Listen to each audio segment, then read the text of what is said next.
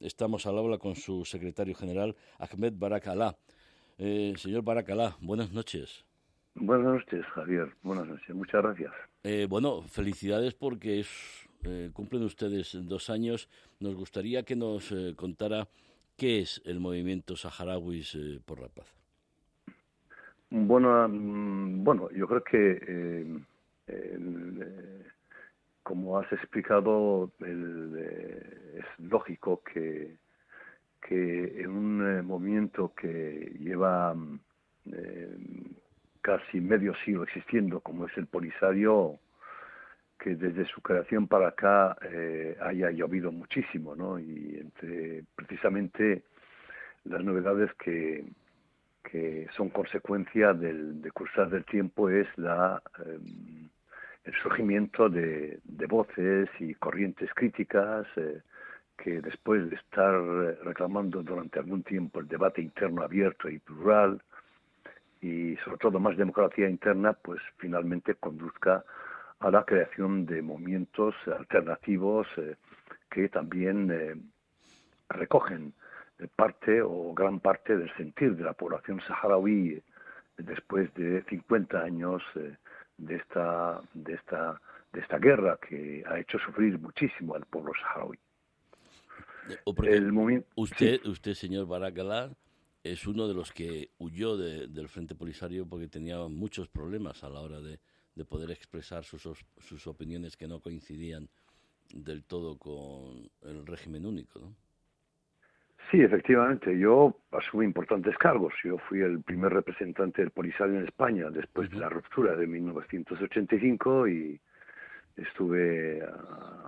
al frente de las relaciones con España hasta 1996. Después me desplacé América Latina como embajador y posteriormente ejercí con el cargo de ministro varias veces. En 2014, tras un poco eh, exponer nuestro punto de vista eh, crítico respecto a la necesidad de un debate interno abierto para un poco eh, resolver los problemas internos, al final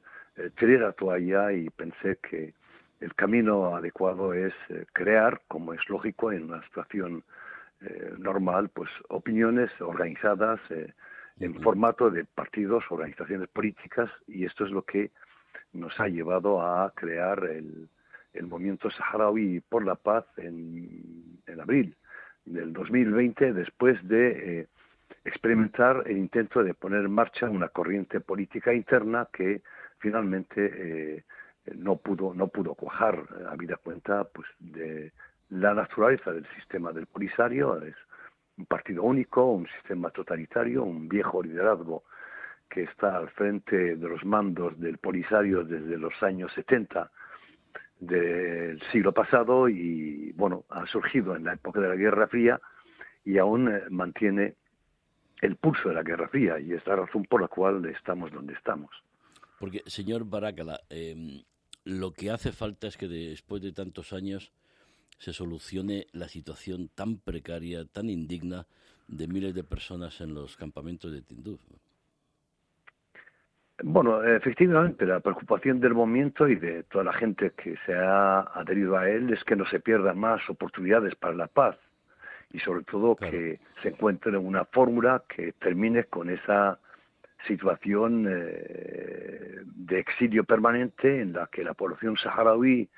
eh, pues sufre lo indecible de esas condiciones desérticas que todo el mundo eh, conoce.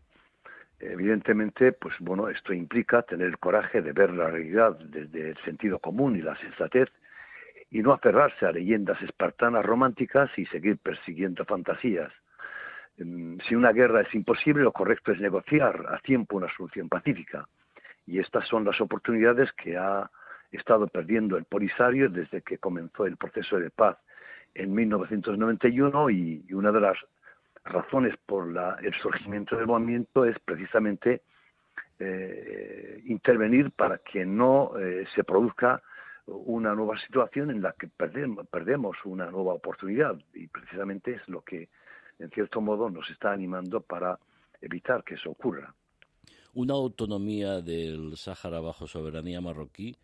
es una buena oportunidad hay que negociar esas condiciones. Usted está seguro de que Marruecos va a poner toda la carne en el asador para que pueda haber esa reagrupación familiar, esas viviendas, esa sanidad, esa educación, para que los saharauis puedan recuperar la, eh, una vida normal?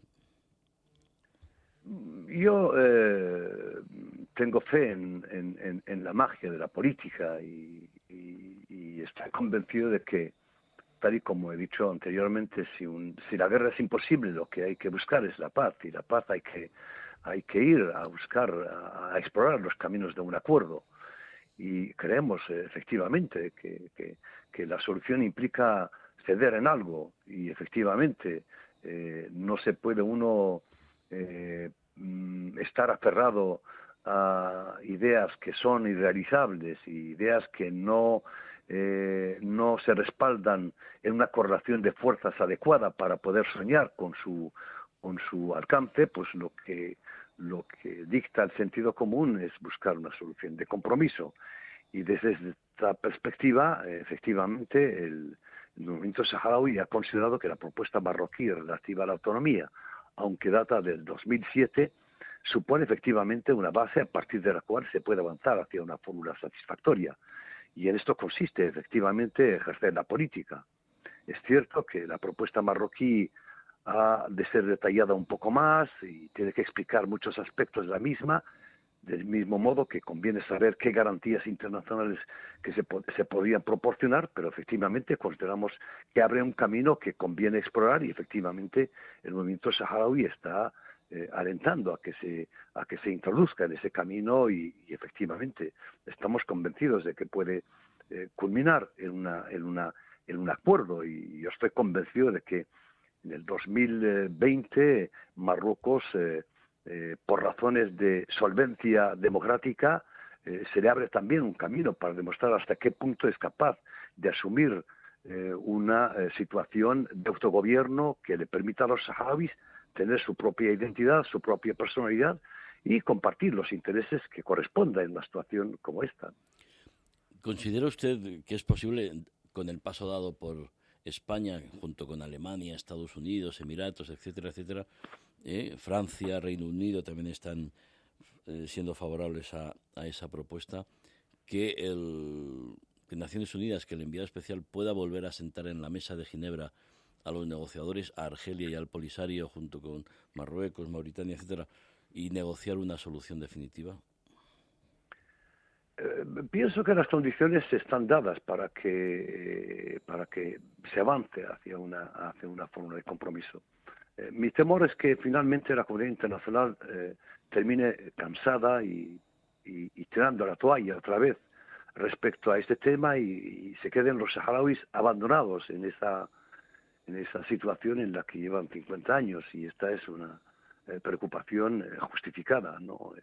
Naciones Unidas lleva 30 años dedicándose, dedicando cantidad de, millones a este, a este, a este, a este proceso de paz pero vemos que eh, el formato hasta ahora seguido por Naciones Unidas, eh, que implica simplemente cuatro protagonistas, dos principales y dos eh, desde la condición de observadores, como es el caso de Argelia y de Mauritania, no ha conducido a ninguna a ninguna a ninguna a, ninguna fin, a ningún resultado tangible y llevamos dos años prácticamente sin mediador. Acaba de ser designado el señor Stefan de Mistura y nosotros efectivamente eh, depositamos grandes esperanzas en él y de hecho nos hemos comunicado con él para sobre todo pedirle que tenga toda la paciencia del mundo para que no tire la toalla fácilmente. Efectivamente, este movimiento de posiciones de algunos países es un elemento eh, positivo porque al menos eh, induce a los países y a las partes responsables a saber que el mejor camino es el camino de la, negociación y efectivamente el proceso de paz y la mediación de Naciones Unidas es la mejor tribuna para eh, explorar esa, esa, esa, esa posibilidad, ese, posible acuerdo. Em, no, no es que sea muy optimista, pero tampoco quiero que nos obceque el pesimismo. Ahora pienso que, que el formato actual eh, eh, hay que abrirlo más para que se incorporen más actores y más protagonistas. Como saharauis por la paz, claro. Por ejemplo. Efectivamente, y cualquier otro exponente de la sociedad saharaui. Yo creo que a estas alturas del mundo es imposible eh, alegar una representatividad única, exclusiva de nada ni de nadie en este mundo, ¿no? Y,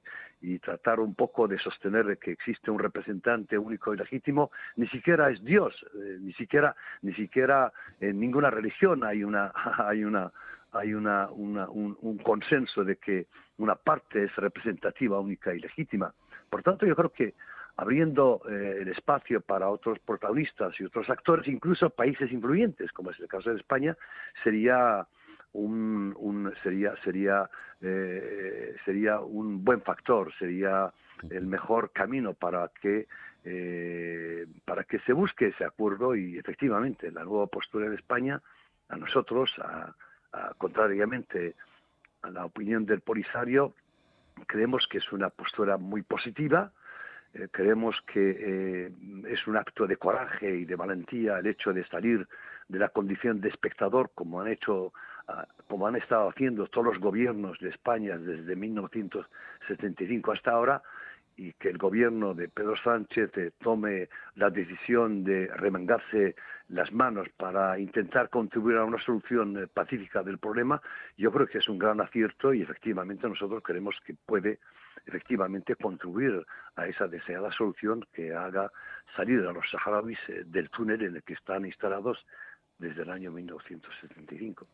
Pues, eh, señor Baracalá, además eh, con el apoyo que nosotros humildemente podemos prestar desde este programa de radio de cara al mundo y también desde Atalayar cuente con, con ese apoyo para buscar una negociación que ponga fin y, que pueda llegar, pueda resultar una solución definitiva, duradera y aceptable para todos de un problema que lleva ya demasiados años. Secretario General del Movimiento Saharaui por la Paz, Ahmed Barakalá, muchas gracias y muy buenas noches. Gracias a ustedes, gracias a ustedes.